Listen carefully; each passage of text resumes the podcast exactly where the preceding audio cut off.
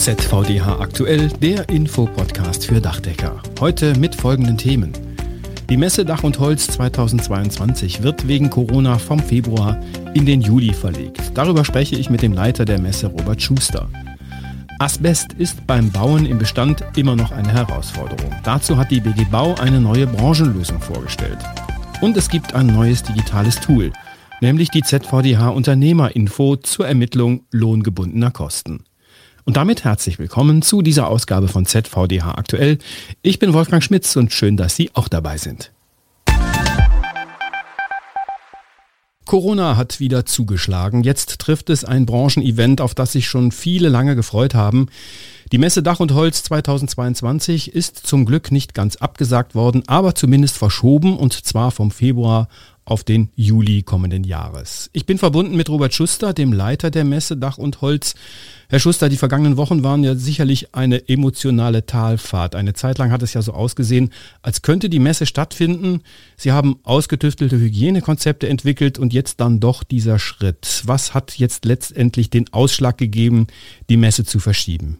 Ja, Sie haben recht, eine emotionale Berg- und Talfahrt und am, am Schluss raus eine Talfahrt, nicht nur für mich, sondern für das komplette Team, die eng in den Kontakten auch mit den Ausstellern gestanden sind. Wir haben versucht, die, die Messe umsetzen zu können, aber die ganzen Pandemie-Themen, die ganzen Pandemie-Regelungen und eine Dach und Holz, die lebt davon, von dem Treffen, von dem Austausch, von der Kommunikation. Zimmerer, Dachdecker wollen sich treffen. Und das ist uns von Woche zu Woche dann immer weniger realistisch erschienen, so dass wir dann einfach auch sagen, sagen mussten, in Abstimmung natürlich mit den Trägerverbänden, wir suchen eine Alternative und versuchen eine Alternative anzubieten, wie, die wir dann im Juli nächsten Jahres auch gefunden haben. Wie sind die ersten Reaktionen aus der Branche auf Ihren Schritt? Sehr, sehr, sehr positiv. Also wir haben mit vielen Großen gleich im Anschluss mit der Pressemitteilung das Telefongespräch gesucht, den Austausch gesucht mit den Ausstellern, mit denen, die im Vorfeld dann gesagt haben, aufgrund der Pandemie können wir im Februar nicht teilnehmen. Da haben wir das Gespräch gesucht. Durchgehend Erleichterung bei unseren Gesprächspartnern.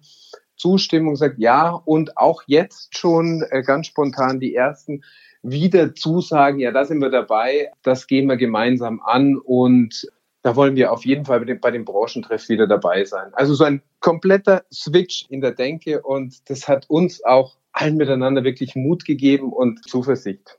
Ändert sich durch den neuen Termin auch etwas am Messekonzept oder bleibt alles, wie es sein sollte? Wir sind ja immer ständig am Modifizieren und am, am Themen aufarbeiten. Wir werden uns natürlich mit einigen Partnern zusammensetzen, hier Themen modifizieren. Wir werden auf jeden Fall unsere Trendsthemen, die die Branche betreffen, gemeinsam umsetzen. Wir werden, werden sicherlich einen Ticken mehr auch in Influencer, in diese digitalen Medien reingehen. Wir werden das Thema Arbeitsschutz, das Thema, das Thema Nachhaltigkeit, Nachwuchs, das Thema Digitalisierung mit den Themen werden wir uns intensiv auseinandersetzen. Und auch eine neue Herausforderung für uns ja auch. Wir werden im Sommer stattfinden. Und wie können wir, wie können wir die Messe, die auch ein großes, großes Freigelände hat, so neu aufbauen, so attraktiv machen, dass sie auch als Sommerevent jetzt stattfinden kann. Also viel Arbeit, aber herausfordernde, tolle Arbeit, die sicherlich neue Innovationspunkte setzen wird. Sie haben es ja schon ein bisschen vorweggenommen, das wäre tatsächlich meine nächste Frage gewesen. Könnte der Juli möglicherweise sogar der bessere Monat sein als der Februar? Wir werden uns überraschen lassen. Also wird uns die, die Pandemie noch länger beschäftigen, kann es durchaus sein, dass Messen generell in einen in, in, in Sommermonate verlegt werden der Austausch, vor allem auch bei den Themen im, im Freigelände, was wir in, in Januar, Februar Terminen immer recht stiefmütterlich behandeln mussten auf, aufgrund der Wetterthematik, wird vielleicht neue Perspektiven aufmachen. Wir wollen die Messe auf jeden Fall so attraktiv gestalten, dass sie für jeden, ganz egal ob im Januar, Februar, März oder wann auch immer in einem Juli-Termin, so attraktiv ist, dass es einfach ein Place to be sein muss und dass ich als Besucher auf jeden Fall hinkommen will und muss. Und das wird unsere Herausforderung sein. Und dann natürlich mit vielleicht ein bisschen anderen Highlights in dem Sommer als in den Wintermonaten. Vielen Dank, Robert Schuster, Leiter der Messe Dach und Holz zur Verschiebung der Messe vom Februar auf den Juli im kommenden Jahr. Sehr gerne. Ende Oktober hat die BG Bau mit mehreren Partnern, unter anderem auch mit dem ZVDH, eine Branchenlösung mit dem Titel Asbest beim Bauen im Bestand veröffentlicht.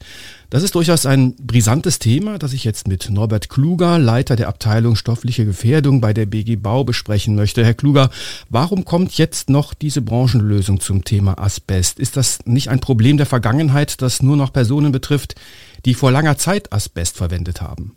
Ja, leider ist Asbest eben kein Problem der Vergangenheit. Seit 2015 wissen wir, dass in Gebäuden, die vor 1994 errichtet wurden, Asbest auch in zuvor eigentlich unverdächtigen Baustoffen wie Putzen, Spachtelmassen und Fliesenkleber, wir sprechen kurz vom PSAF, enthalten sein kann. Das führt jetzt in der Konsequenz dazu, dass plötzlich viel, viel mehr Unternehmen mit diesem Thema Asbest betroffen sind wie jemals zuvor. Vorher war es ja ein Problem der Sanierungsunternehmen und jetzt hat jedes Handwerksunternehmen praktisch, weil beim Bauen im Bestandgebäude tätig ist, damit zu tun. Natürlich berührt das Thema Asbest auch das Dachdeckerhandwerk, aber die sind eigentlich, ich sag mal, schon fast geübt da drin. Das ist für die kein neues Thema.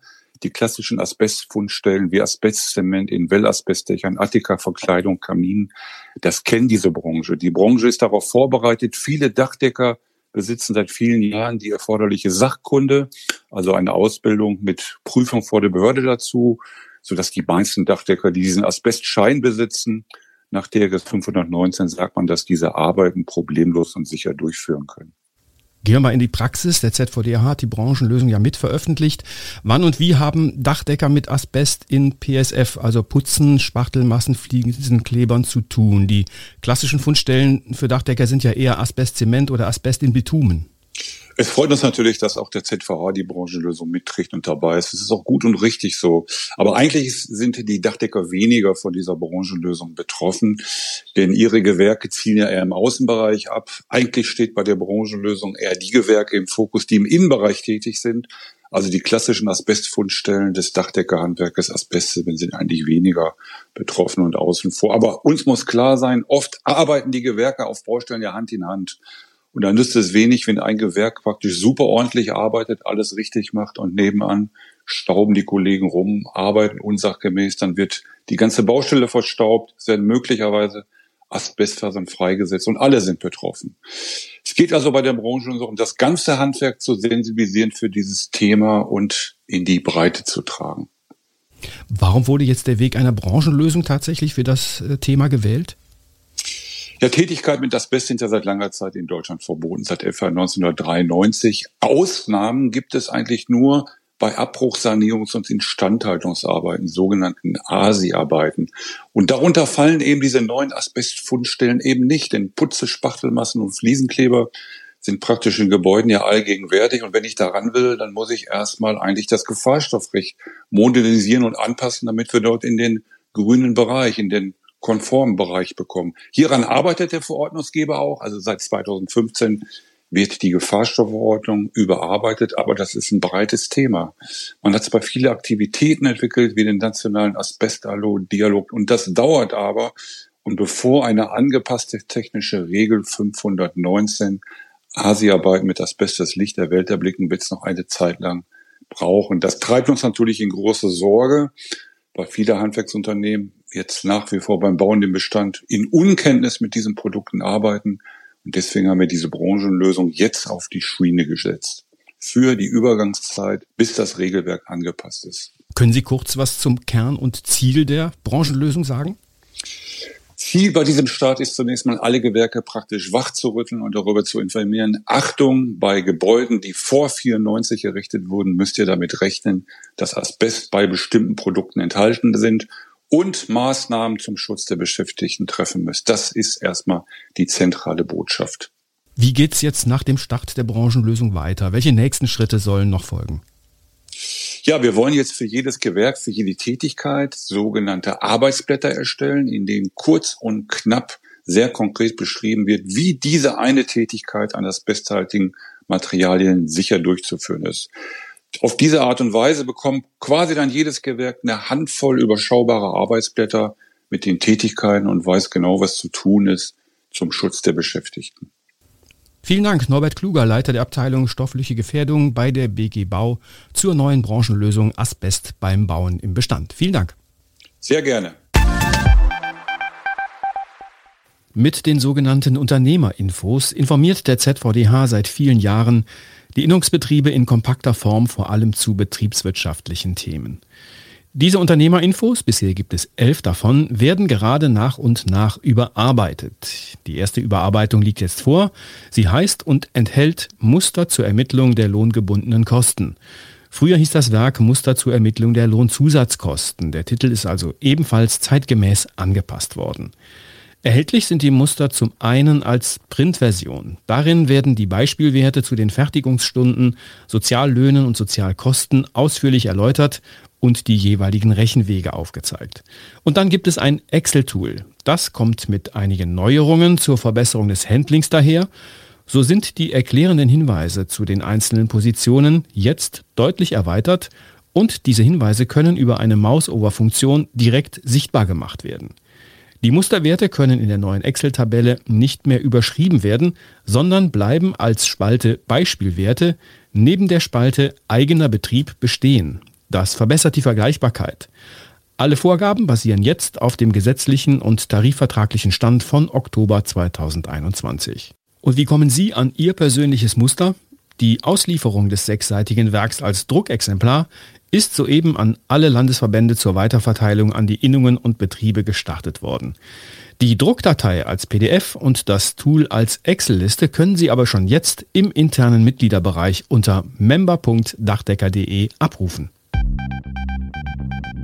Das war ZVDH aktuell, der Infopodcast für Dachdecker, Ausgabe 15. Dezember 2021. Diesen Podcast finden Sie überall da, wo es Podcasts gibt. Gerne abonnieren und natürlich weitersagen.